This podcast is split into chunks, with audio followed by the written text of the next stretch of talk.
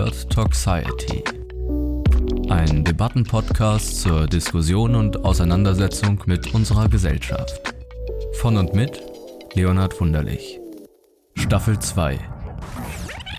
Von Schwurblern und Verschwörern. Verschwörungsideologie. Turn it up.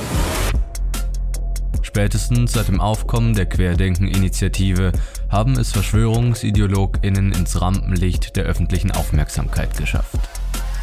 Menschen, die krude Thesen verbreiten und dabei nicht nur sich selbst in eine scheinbar parallele Welt absondern, sondern auch eine Gefahr für unsere Demokratie und die Verständigung der Menschen darstellen. Die Morde von Hanau und Ida Oberstein haben gezeigt, dass sich diese Entwicklung nicht ignorieren lässt.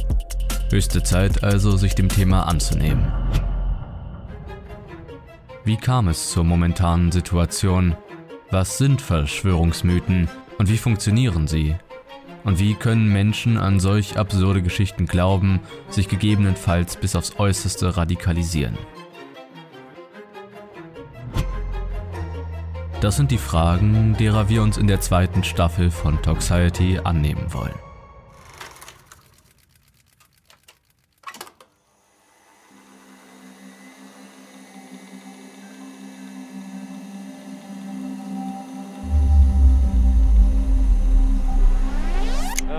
Würde einfach mal mit der ganz einfachen Frage beginnen, äh, warum Sie heute hier sind. Was, was treibt Sie an oder was ist heute das Ziel? Ähm, also sagen wir mal so, ich bin nicht das erste Mal hier. Okay. War schon ein paar Mal öfter hier. Angefangen hat das eigentlich letztes Jahr im August, wo ich so zum einen so gesehen habe, was man in den Medien berichtet bekommen hat. Da habe ich gesagt, ich gucke mir das mal selber an. Da bin ich mit meiner Frau hierher gefahren am 1. August und war überwältigt von den Leuten, auch von, von der Art der Leute, also ganz normale Menschen. Ähm, dann die Berichterstattung danach.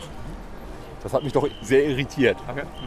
Und äh, grundsätzlich, wenn man das ganze Thema Gesundheit, wenn man es jetzt auf Corona runterbrechen will, sage ich jetzt mal, äh, meine Frau ist Gesundheitsberaterin, sage ich mal. Wir sind sehr, ich sag mal, wir versuchen uns gesund zu ernähren, Bewegung, diesen ganzen Kram, haben ein Immunsystem und jetzt plötzlich kommt da so eine Impfung. Und das ist so ein Ding, wo wir sagen, okay, wenn es funktioniert, alles gut. Vielleicht funktioniert sie ja auch, das würde ich ja gar nicht in Abrede stellen. Nur da wir ja eben nicht wissen, was wirklich auf Dauer passiert, bin ich da doch sehr kritisch. Und Da wir eben auch gehört haben, dass die Impfung eben auch, also es wird nur eine Seite der Wissenschaft gehört, aber nicht die Bedenken, die es eben äh, gibt. Da wird überhaupt nicht drauf eingegangen und das hat uns eben auch sehr skeptisch gemacht. Und dass wir äh, keine Bezugsgrößen haben bei den ganzen Zahlen. Wenn man das alles in ein prozentuales Verhältnis gesetzt hätte, hätte man sagen können, da hat man einen Bezug, da weiß man, wie viel ist das real.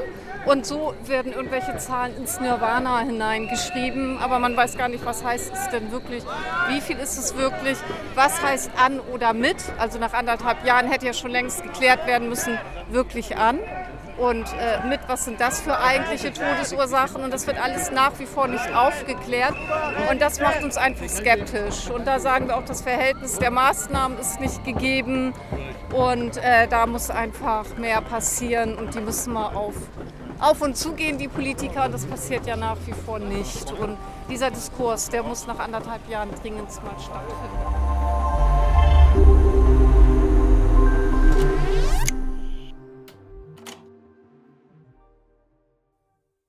Spreche ich mit Menschen auf einer Demonstration der Querdenken-Initiative, schlägt mir quasi ausnahmslos eine enorme Skepsis, Ablehnung, wenn nicht sogar Feindseligkeit gegenüber den etablierten redaktionellen Medien entgegen. Und auch jene zwei GesprächspartnerInnen sind mindestens mal sehr skeptisch. Die Medien würden, so erklären sie, bewusst oder nicht, eine unausgewogene Berichterstattung betreiben sodass nur eine bestimmte Gruppe von, in diesem Fall Expertinnen, zu Wort kommen würde, eine andere Gruppe hingegen, und das scheint viel wichtiger, gänzlich unbeachtet bliebe und ihr somit keine öffentliche Aufmerksamkeit zukäme. Der Diskurs würde also absichtlich verengt und beschnitten. Offensichtlich bestünde kein Interesse an einer ehrlichen, reflektierten und ausgewogenen Berichterstattung. Bleibt also die Frage, Warum nicht? Auch scheinen die Medien die Realität, am Beispiel der Querdenken-Demonstration, ganz anders darzustellen, als sie mein Gesprächspartner selbst erlebt hat. Da könne doch etwas nicht stimmen. Mein Name ist Leonhard Wunderlich und ihr hört Toxiety. In dieser Folge zum Verhältnis von Medien und Verschwörungsideologinnen. Die wollen 8 Milliarden Menschen umbringen. Nicht auszuschließen, dass da ein Plan dahinter steckt. Die Angst ist in unseren Köpfen und die Angst wird getriggert von außen. Eine tödliche Pandemie. Sie bringen unsere Alten um. Versklavung der Menschheit. Das haben die sich ausgedacht. Oh, ich habe Aluhut auf dem Kopf. Das wusste ich gar nicht. Leute, denkt mal ein bisschen nach, Mann! Nürnberger Prozesse 2.0 geben und da werden alle verurteilt werden, die sowas angeordnet haben. Where we go one, we go all. Q, QAnon. Es muss eine Revolution kommen dieses Jahr. Was macht ihr mit unseren Kindern? Da kann doch was nicht stimmen. Spiegel TV, Diktatur und Propaganda. Eine geplante und inszenierte Aktion, das ist äußerst wahrscheinlich. Geht mal googeln. Das Aber ist das Wissen. Wissen. Das ist das Wissen. Wir wollen unseren Kaiser zurück. Wir werden von Satanisten hier äh, beherrscht. Ich denke, dass ich aufgewacht bin.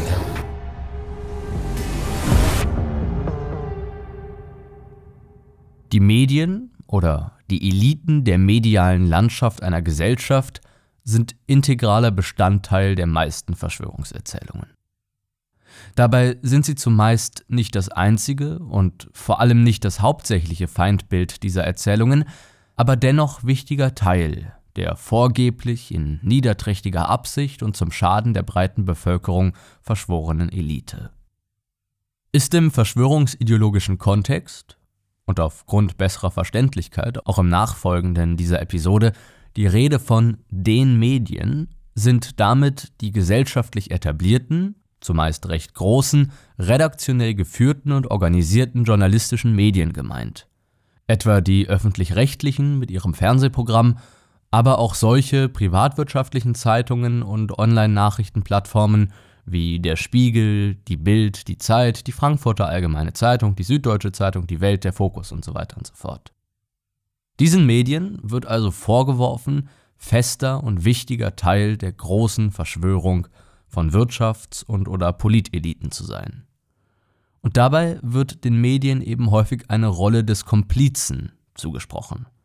Das heißt also, diese seien entweder aus eigener Kraft und Entscheidungsgewalt als eine Art NutznießerInnen an der niederträchtigen Verschwörung gegen die Bevölkerung beteiligt.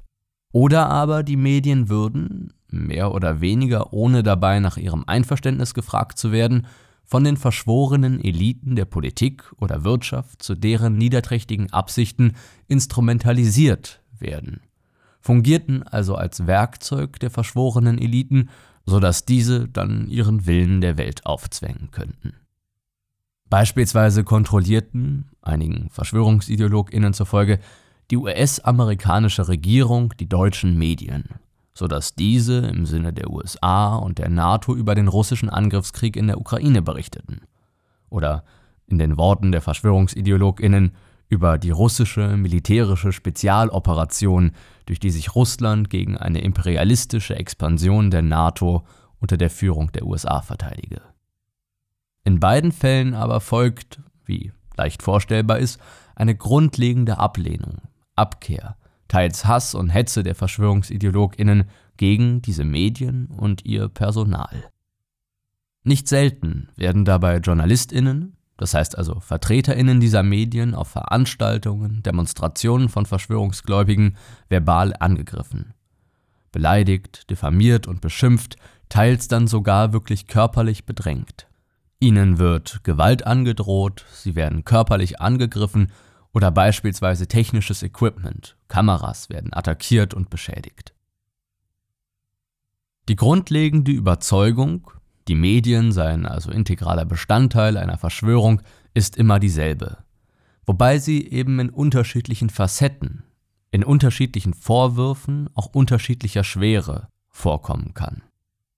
VerschwörungsideologInnen behaupten, die Medien würden absichtlich Ereignisse und Sachverhalte verkürzt und somit unkorrekt, unausgeglichen darstellen, sodass die Wirklichkeit verzerrt würde, eben im Interesse der verschworenen Elite.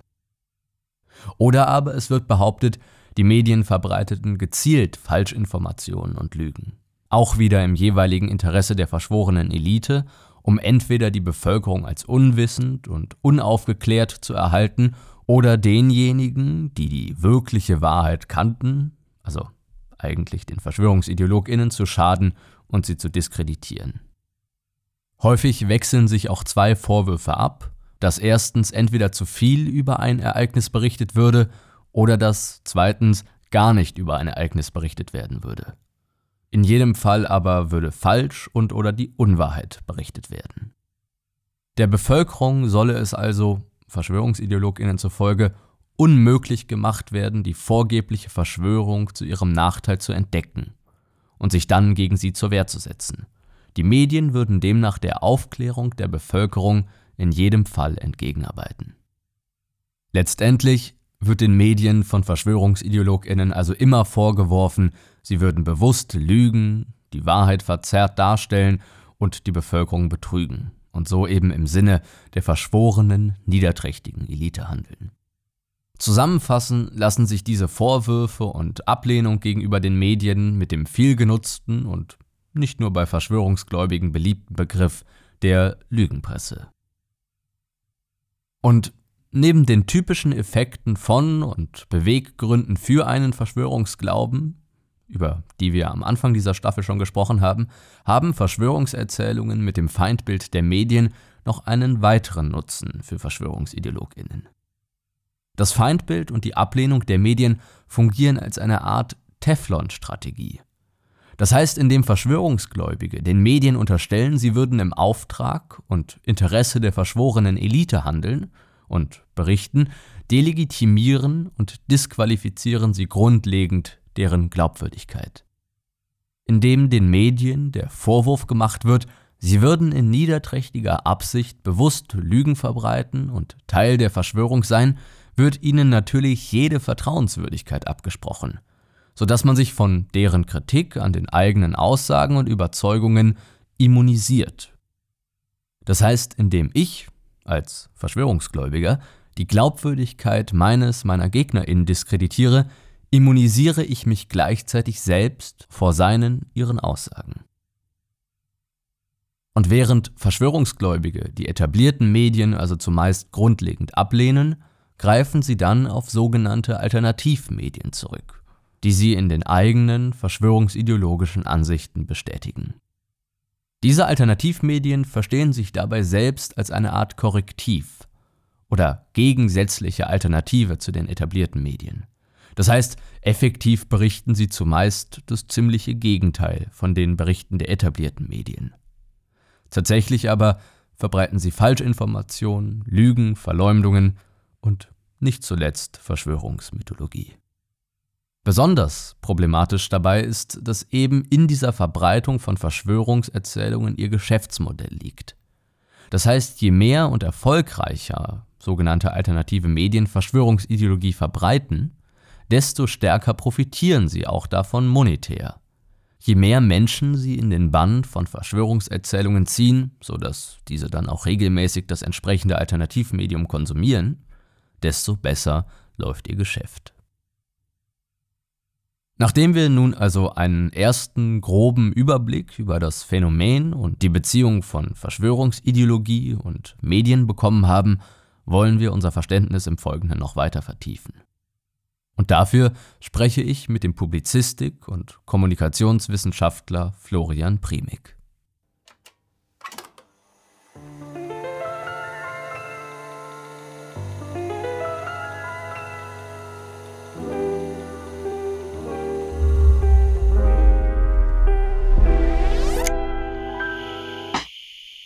Ich habe jetzt die Freude, mit Florian Premig über die Rolle von Medien bei der Verschwörungsideologie sprechen zu können.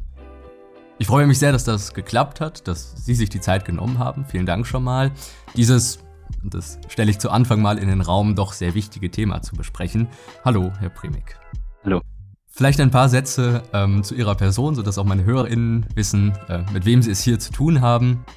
Sie haben Kommunikationswissenschaften in München und Kopenhagen studiert, sind dann nach Berlin gekommen und arbeiten dann schließlich seit Oktober 2020 als wissenschaftlicher Mitarbeiter am Institut für Publizistik und Kommunikationswissenschaft an der Freien Universität Berlin.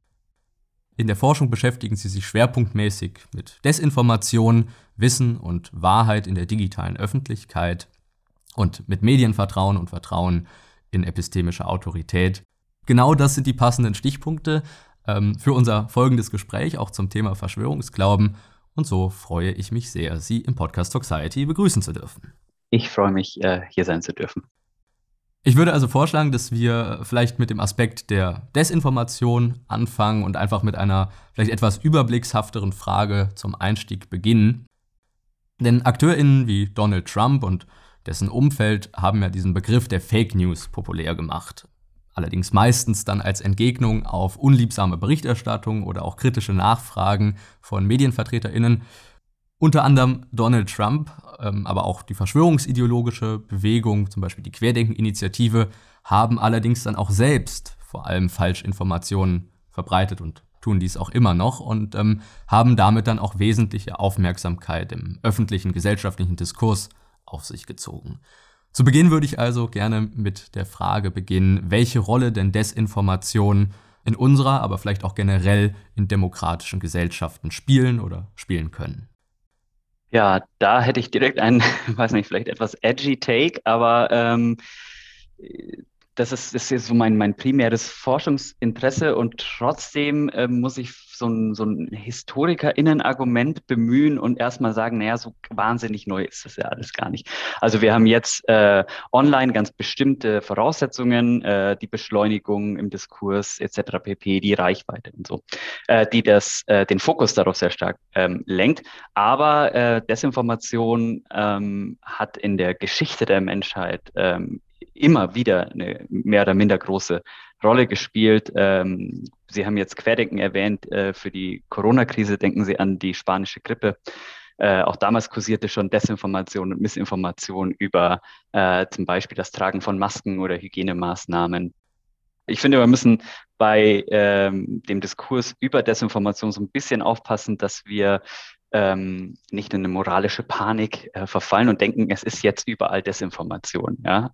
Ähm, und die ist plötzlich gekommen und vorher war irgendwie Wahrheit und wir haben jetzt die Wahrheit irgendwo verloren, wahrscheinlich wegen des Internets und äh, sind jetzt in, in, in so einer Art Post-Truth-Welt äh, gefangen, weil so ist es natürlich nicht. Dennoch ist es so, dass, äh, dass Desinformation ähm, erstmal normativ schlecht ist für eine informierte Öffentlichkeit und für eine Demokratie, die sich wünscht, dass ihre Bürger möglichst gut informiert sind, um möglichst gute Entscheidungen treffen zu können, an der Wahlurne, aber auch im, äh, im solidarischen Verhalten miteinander in der Öffentlichkeit zum Beispiel. Ja. Hm, also generell auch die Frage, das klang ja auch gerade schon ein bisschen an, also wer legt denn eigentlich fest, was Desinformationen sind und was eben äh, die Wahrheit oder ja, reale oder echte Fakten sind, ist sicherlich auch eine entscheidende Frage, würde ich später auch gerne noch darauf zu sprechen kommen. Äh, und trotzdem nochmal, also Sie sagen ja sehr nachvollziehbar, also ähm, es besteht schon grundsätzlich ein Interesse daran, dass Menschen gut informiert sind und um auch qualifiziert und gute eigene Entscheidungen auch im politischen Kontext treffen zu können.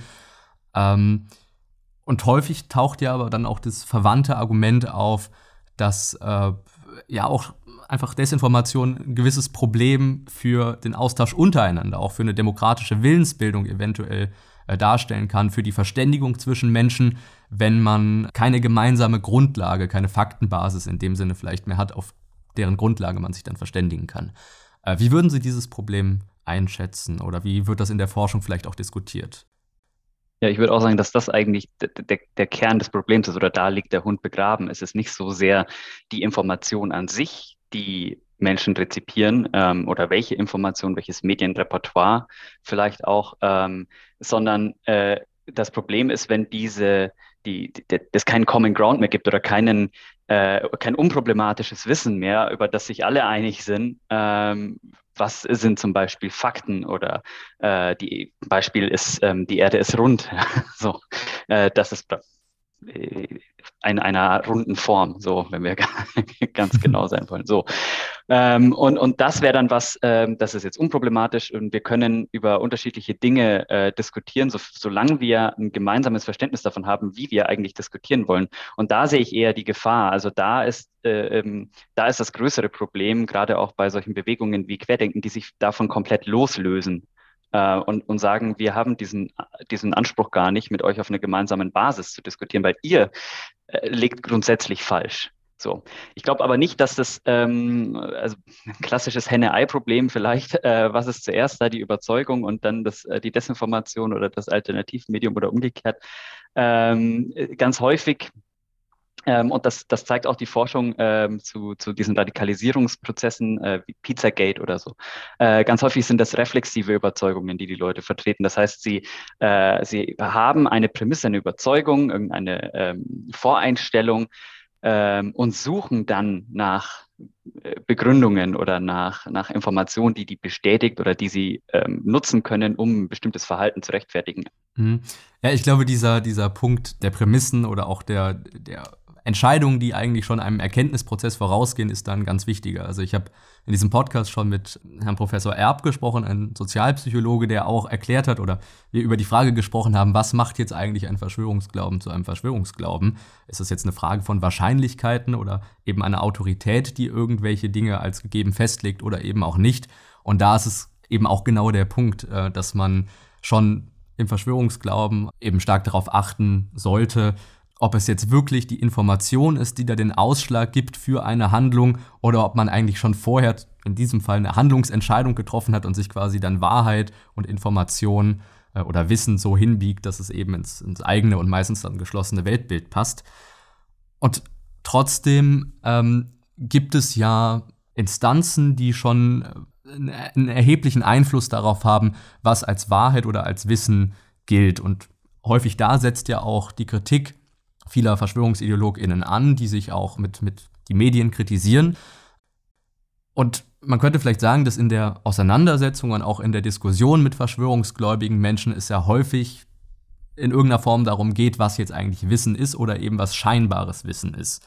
Stichwort Schlafschafe und die Erwachten, die die Wahrheit kennen. Ähm, und ich glaube, also das scheint mir zumindest auch wirklich ein, ein, Kern der meisten Konflikte im verschwörungsgläubigen Kontext zu sein. Die Frage, was ist eigentlich wirkliches Wissen, was ist vielleicht sogar Wahrheit oder was hingegen ist nur scheinbares Wissen, das heißt also am Ende Glauben. Ähm, und damit geht ja häufig die Frage einher, wer denn nun festlegt, was wirkliches Wissen ist äh, oder was wahr ist und ähm, ja, welche Sicht auf die Welt und ihr Geschehen die richtige oder die korrekte ist. Und wenn ich in diese Forschung äh, richtig einen Blick reingeworfen habe, das richtig verstanden habe, spricht man da häufig von epistemischen Autoritäten. Vielleicht können Sie mir oder uns da aber ein bisschen helfen und mal erklären, was denn eigentlich so eine epistemische Autorität ist und was sie auszeichnet. Also wir, wir, wir fangen wir mal äh, quasi ganz broad an. Mhm, ähm, wir, ähm, wovon man häufig spricht, äh, in, in der, wenn wir über die Gesellschaft sprechen, in der wir leben, dann sagen wir, wir leben in der Wissensgesellschaft. Ja, also Wissen ist die wichtigste Ressource äh, in unserer ähm, modernen westlichen Dienstleistungsgesellschaft, spätmoderne, wie auch immer Sie das äh, labeln wollen.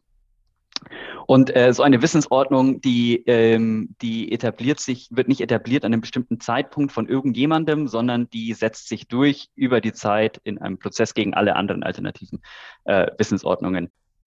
Und wir leben nun mal jetzt in einer, in einer Welt, in der das wissenschaftliche Wissen äh, ganz lange und maßgeblich war und auch immer noch maßgeblich ist. Im Wesentlichen ist wissenschaftliches Wissen die wichtigste oder die wertvollste und die am höchsten geschätzte Ressource in, äh, in unserer Gesellschaft.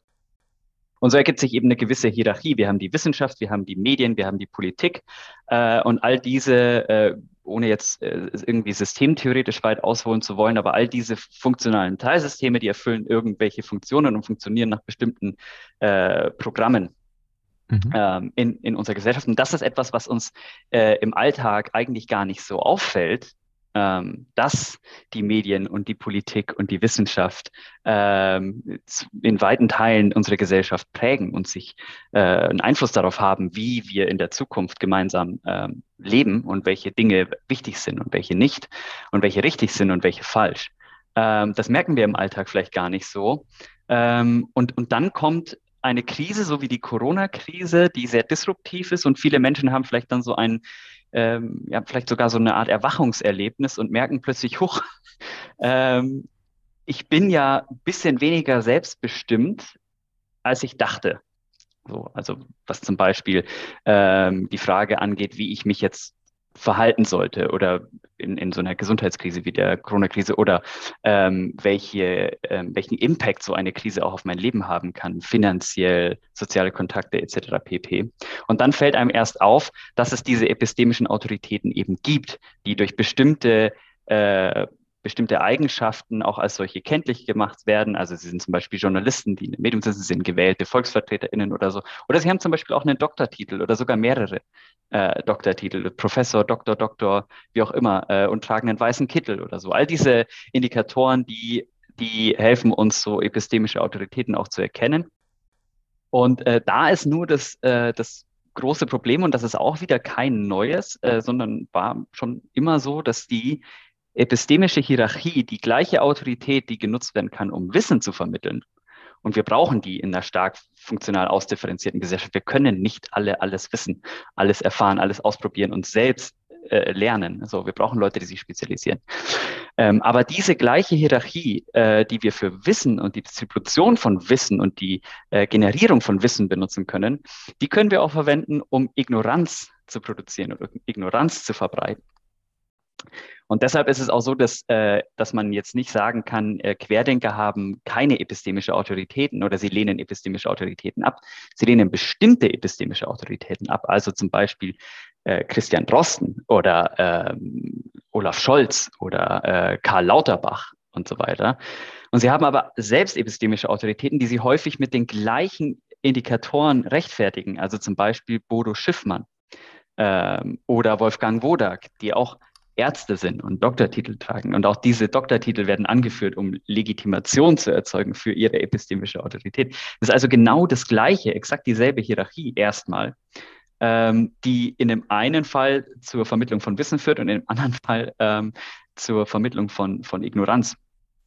Ähm, und äh, das ist was, ähm, das hat wahrscheinlich viele Ursachen, welche genau jetzt im Einzelfall kann man, kann man dann immer schwer sagen. Aber äh, eine Sache, die sich, die sich ganz stark zeigt, auch wenn man in, äh, gerade bei Querdenken jetzt in diese einschlägigen Medien geht, und in ihre Protestzeitungen guckt oder in ihre Telegram-Chats oder so, äh, dann ist das häufig äh, eine Kombination so aus vor allem zwei Dingen. Erstens ähm, äh, Renegatentum, also äh, ich komme aus einem bestimmten System, zum Beispiel der Medizin, der Pharmazie oder dem Journalismus und ich sage euch jetzt, die lügen euch alle an und ich mache da nicht mehr mit und ich erzähle euch jetzt die Wahrheit, ich bin da raus. Ähm, das ist ein ganz wichtiges Qualitätsmerkmal für epistemische Autorität in der Querdenker-Szene. Und das andere ist natürlich ähm, die Wissensselbstermächtigung, also dass da jemand steht und sagt, ähm, du hast schon recht, so, ja, dein gesunder Menschenverstand ist ausreichend, der ist gut. Du hast äh, mit deinem intuitiven Denken über diesen komplexen Sachverhalt zum Beispiel, wie ein Virus funktioniert, ähm, Recht und die anderen haben Unrecht. Also diese Bestätigung ist vielleicht so ähm, das andere, genau. Mhm.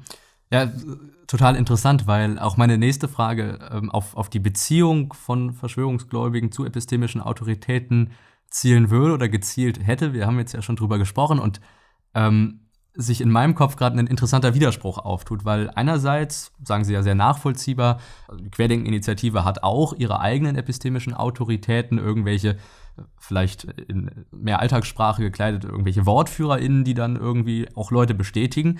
Und trotzdem, auch gerade wenn man auf Demonstrationen mit äh, VertreterInnen so einer Querdenken-Initiative spricht, ist da häufig eine ganz, ganz starke Betonung auf das, das Selberdenken und das Querdenken. Also gerade so ein Ausdruck, ja, ich benutze halt mein, auch mal meinen, meinen eigenen äh, gesunden Menschenverstand und verlasse mich vielleicht nicht auf Autoritäten, sondern kann schon selbst irgendwie ähm, äh, weiß selbst, was äh, sinnvoll, logisch und vernünftig ist. Und bin eben keins dieser Schlafschafe, wie es ja eben schon sagte, oder das ist ja so ein geflügeltes Wort geworden, die sich eben auf solche starken, häufig auch irgendwie im staatlichen Kontext assoziierten WortführerInnen verlassen. Ähm, würden Sie das auch so beobachten, dass es da doch so ein gewisses Spannungsverhältnis gibt zwischen einerseits auch eine Angewiesenheit eben auf solche epistemischen Autoritäten und andererseits doch den Anspruch, selbst zu denken? Ich glaube, dass das Ding ist, ähm, dass äh, es einen Unterschied gibt zwischen dem Anspruch auf Selbstdenken oder Selbstdenken und Sagen, selbst zu denken. Mhm. Äh, also die, ähm, der Kit, der das vielleicht zusammenhält, ist diese, ähm, und Sie haben Common Sense auch von gesagt, fand ich gut, weil das ist nämlich der, der springende Punkt, ne? also dieses antiprogressive, anti-aufklärerische äh, Sentiment von Common Sense äh, versus wissenschaftlichem Denken. Das auch wieder nicht neu so, sondern das gab es schon im Mittelalter.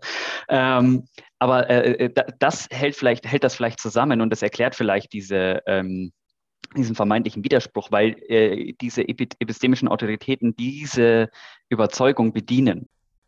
Ja, ich glaube, im Gespräch über epistemische Autoritäten und auch die Feststellung, die wir schon, schon getroffen haben, dass sowohl ein verschwörungsideologisches Milieu als auch irgendwie ein vielleicht bürgerliches oder breiter gesellschaftliches Milieu jeweils eigene epistemische Autoritäten hat, kommen wir auch schon in die Diskussion über Medien und über auch in, im medialen Sinne äh, WortführerInnen.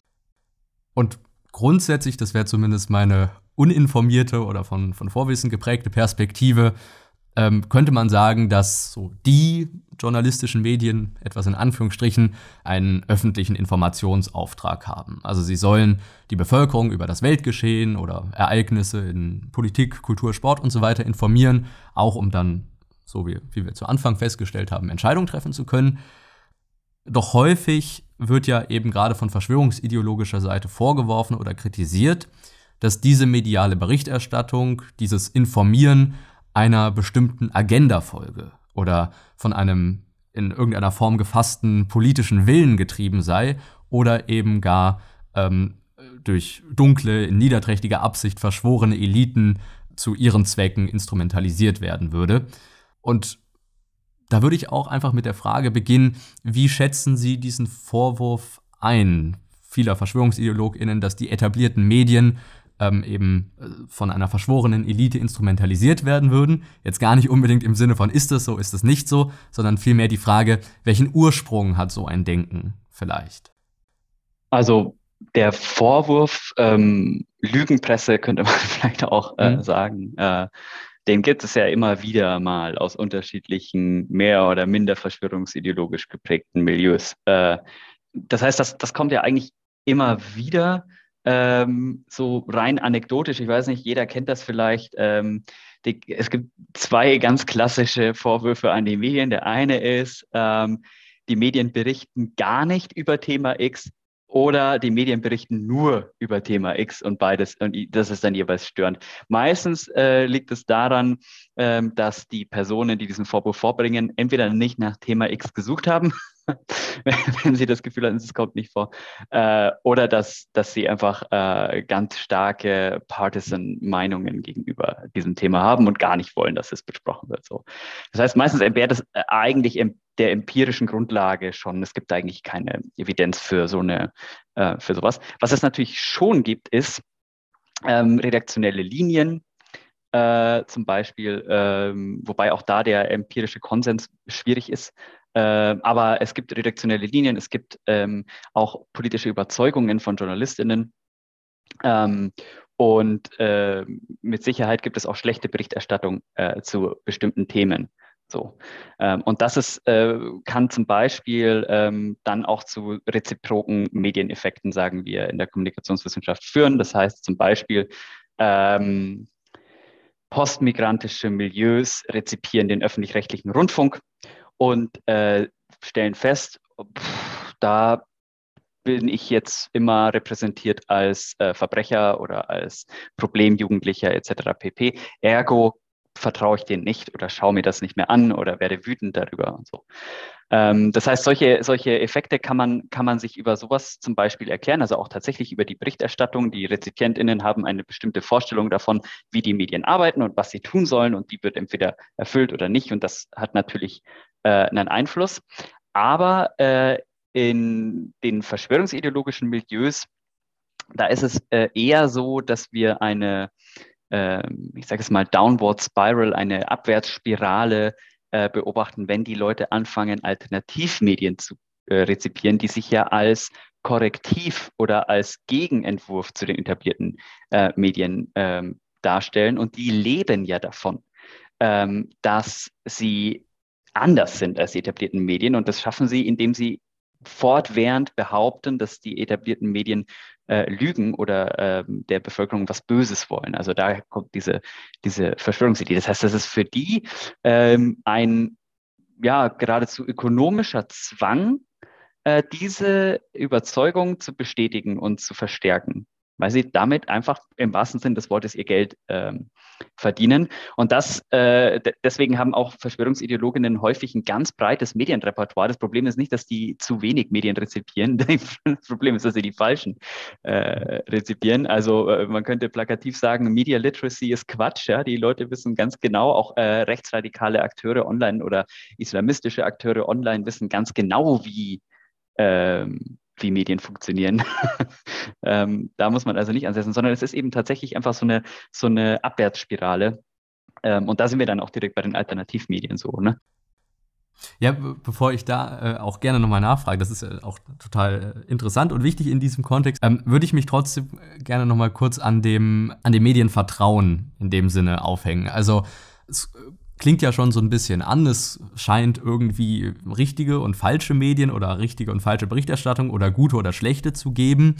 Ähm, und auch darin, auch in der Entscheidung, ob das jetzt so ist oder welche Medien eben geeignet sind, welche nicht, knüpft ja an unseren Konflikt um Wahrheit und Wissen an und auch eben an die Entscheidung, auf welche epistemischen Autoritäten vertrauen wir eigentlich. Also welches Vertrauen ähm, setzen Menschen und in dem Fall auch VerschwörungsideologInnen dann in, ähm, in Medien. Und was, glaube ich, von, von außen, wenn man auch mit VerschwörungsideologInnen spricht, immer schwer zu verstehen ist, warum sich diese Menschen dann eben für diese einschlägigen Medien entscheiden. Also äh, für Außenstehende ist es, glaube ich, häufig total offensichtlich, dass das Quatsch ist, was da ähm, besprochen wird. Andererseits äh, scheint es für VerschwörungsideologInnen total offensichtlich zu sein, dass das eben kein Quatsch ist, beziehungsweise die sogenannten etablierten Medien eben Quatsch berichten. Was ist also vielleicht der Grund für ein solches äh, mangelndes Medienvertrauen in eben solche etablierten Medien, in Anführungsstrichen, vielleicht auch nicht nur bei VerschwörungsideologInnen, sondern generell bei Menschen? Also wie entsteht so ein geringes Vertrauen in Medien? Also ganz generell äh, ist es so, dass Medienvertrauen untrennbar verbunden ist mit Politikvertrauen. So, mhm. also dieser, dieser Nexus aus Politik und Medienvertrauen, der ist ganz zentral. Wer der Politik nicht vertraut, wer unzufrieden ist mit dem politischen System, der ist auch mit den Medien unzufrieden. So, full stop. Also das ist, ist eigentlich so äh, das Haupt, äh, die, die, Hauptursache vielleicht. Und wenn dir jetzt ein Alternativmedium sagt, die, die anderen lügen, äh, grundsätzlich ähm, immer, dann ist das dein Go-To. Du gehst dahin, weil, weil, weil die dir sagen, dass die äh, Politik und die Medien, alles, womit du unzufrieden bist, ähm, auch schlecht ist. So, also es bestätigt einfach so dein, deine Überzeugung und es hat vor allem äh, auch andere äh, Funktionen. Wir, weil wir auch über Desinformation sprechen, gerade tendieren wir jetzt dazu, immer so an das Epistemische zu denken, ne? also an den, das Wissen. Aber es gibt auch andere Funktionen von, von Medienmisstrauen oder Medienzynismus mhm. vor allem. Äh, soziale Funktionen zum Beispiel. Also um in einem bestimmten Milieu, wenn ich schon in so einem leicht ähm, esoterisch oder auch äh, anti-aufklärerisch, antiprogressiven oder verschwörungsideologischen Milieu unterwegs bin, dann tue ich auch etwas, indem ich zeige, dass ich bestimmte Medien oder bestimmte Diskurse etc. ablehne Uh, unabhängig davon, ob ich mich tatsächlich auf der epistemischen Ebene, also für das Wissen da oder so interessiere oder ob ich da mehr wissen möchte, wenn ich uh, bestimmte Überzeugungen vertrete, so absurd sie auch sein könnten, dann zeige ich damit nicht primär nur, was ich weiß, sondern wo ich dazugehöre. Also ich gehöre zu euch und nicht zu denen, zu den Schlafschafen.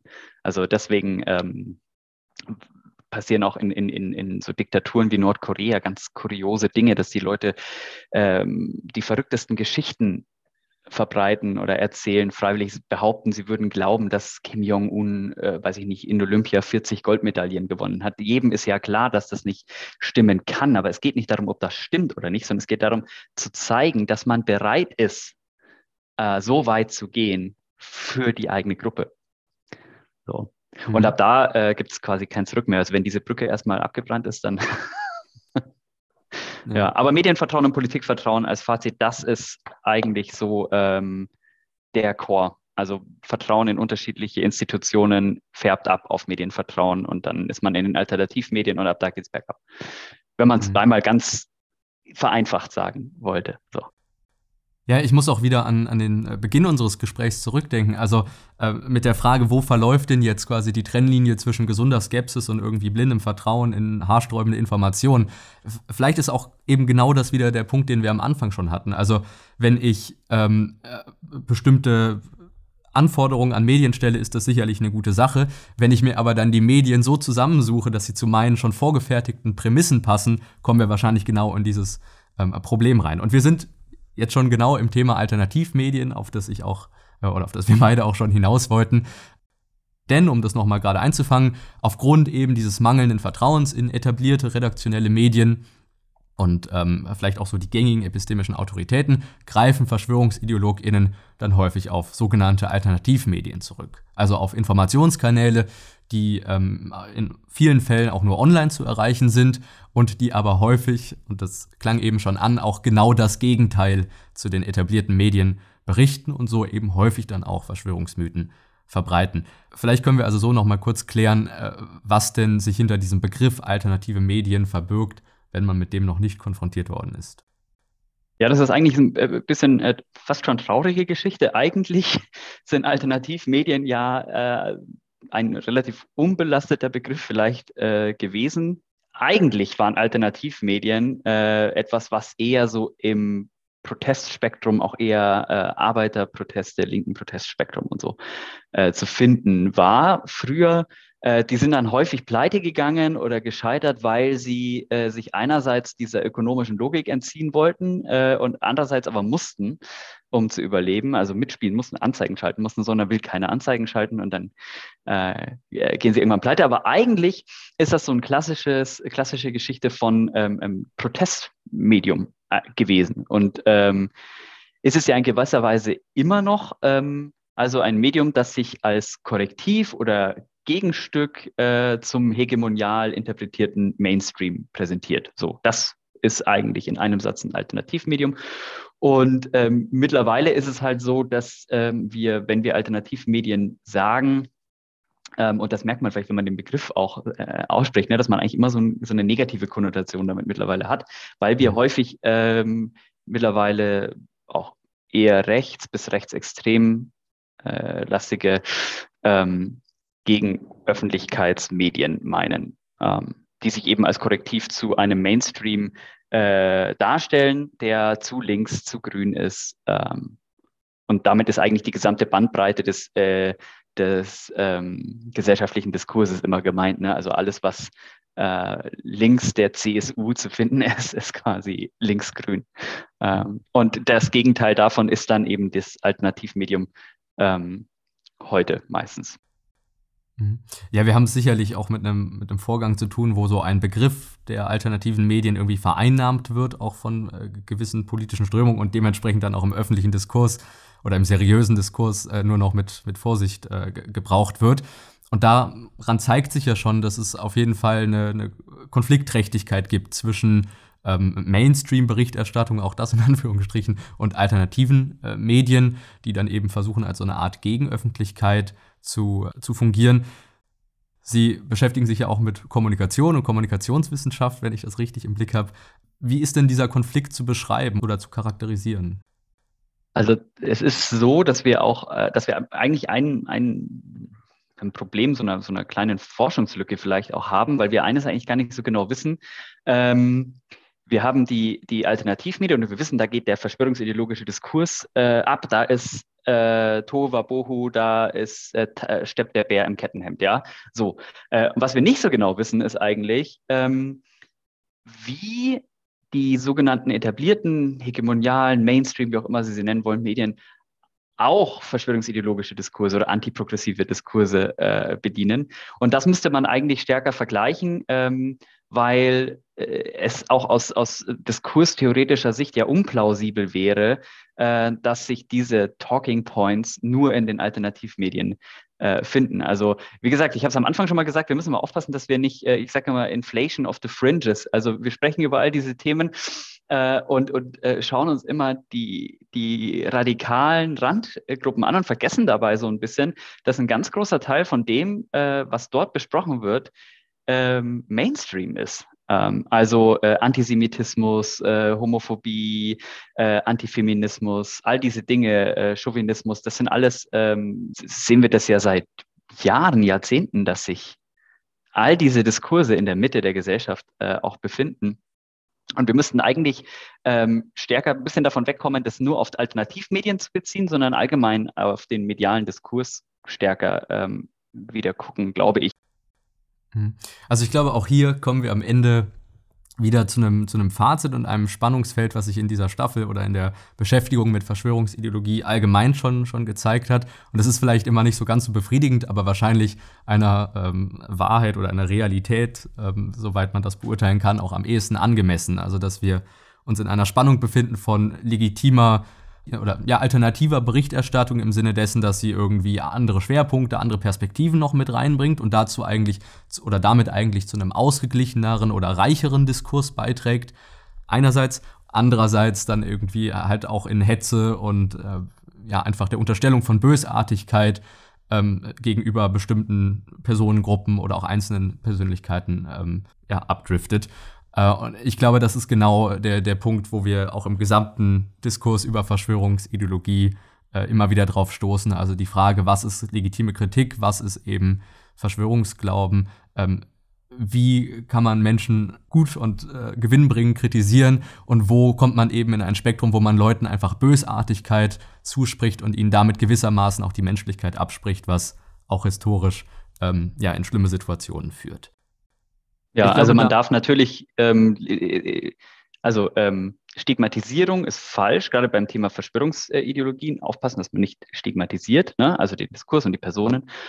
Aber äh, wir leben in einer, in einer äh, Demokratie, in einer wehrhaften Demokratie. Und in einer wehrhaften Demokratie gibt es eine legitime Marginalisierung von Wissen oder eine legitime, einen legitimen Ausschluss von bestimmten Positionen oder bestimmten Talking Points. Also äh, zum Beispiel ist es völlig legitim, äh, in, aus dem demokratischen Diskurs Neonazi-Wissen auszuschließen. So, dann schließt man natürlich bestimmt, bestimmte Wissende und bestimmtes Wissen aus, aber es ist, kein, es ist nicht illegitim per se.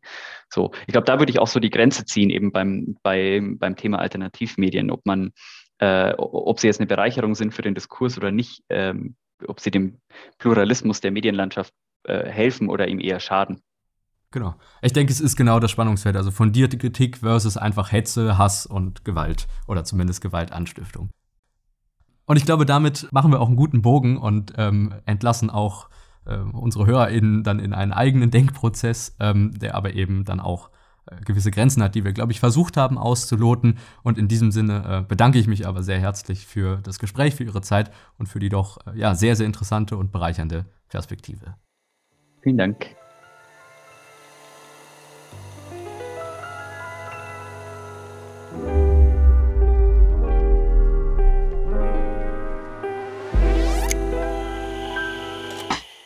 Und damit bedanke ich mich fürs Anhören dieser Episode. Danken möchte ich zuletzt auch allen UnterstützerInnen dieses Podcasts auf Patreon. Ihr macht ein Betreiben dieses Podcasts letztendlich möglich. Ich bedanke mich für jede Unterstützung dieses Podcasts unter patreon.com slash leonardwunderlich. Link auch in den Show Notes. Und wenn euch diese Episode oder der Podcast gefällt, dann hinterlasst doch gerne eine Bewertung auf eurer Streaming-Plattform und teilt den Podcast mit Freundinnen und Familie. Vielen Dank auch fürs Anhören dieser Episode und bis zum nächsten Mal. Wir hören uns.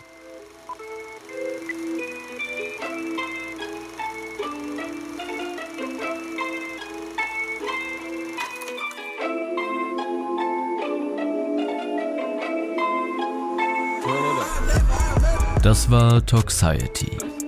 Ein Podcast zur Diskussion und Auseinandersetzung mit unserer Gesellschaft. Von und mit Leonhard Wunderlich. Hat euch die Episode gefallen, so folgt dem Podcast doch, um keine weiteren Ausgaben mehr zu verpassen. In den Show Notes findet ihr weitere Hintergründe und Querverweise. Schaut auch gerne auf der Instagram-Seite dieser Show vorbei unter toxiety-podcasts und lasst mich eure Meinung wissen. Wir hören uns.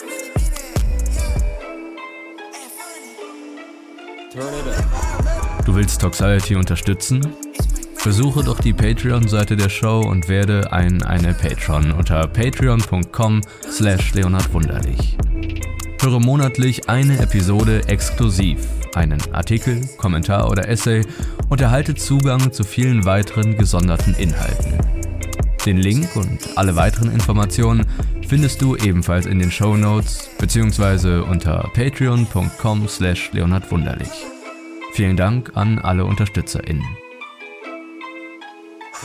Ach so, und noch was. Kennst du schon Tagtraum? Der Podcast Tagtraum erzählt jede Woche eine fiktive Kurzgeschichte der menschlichen Angst mit Hörspielcharakter.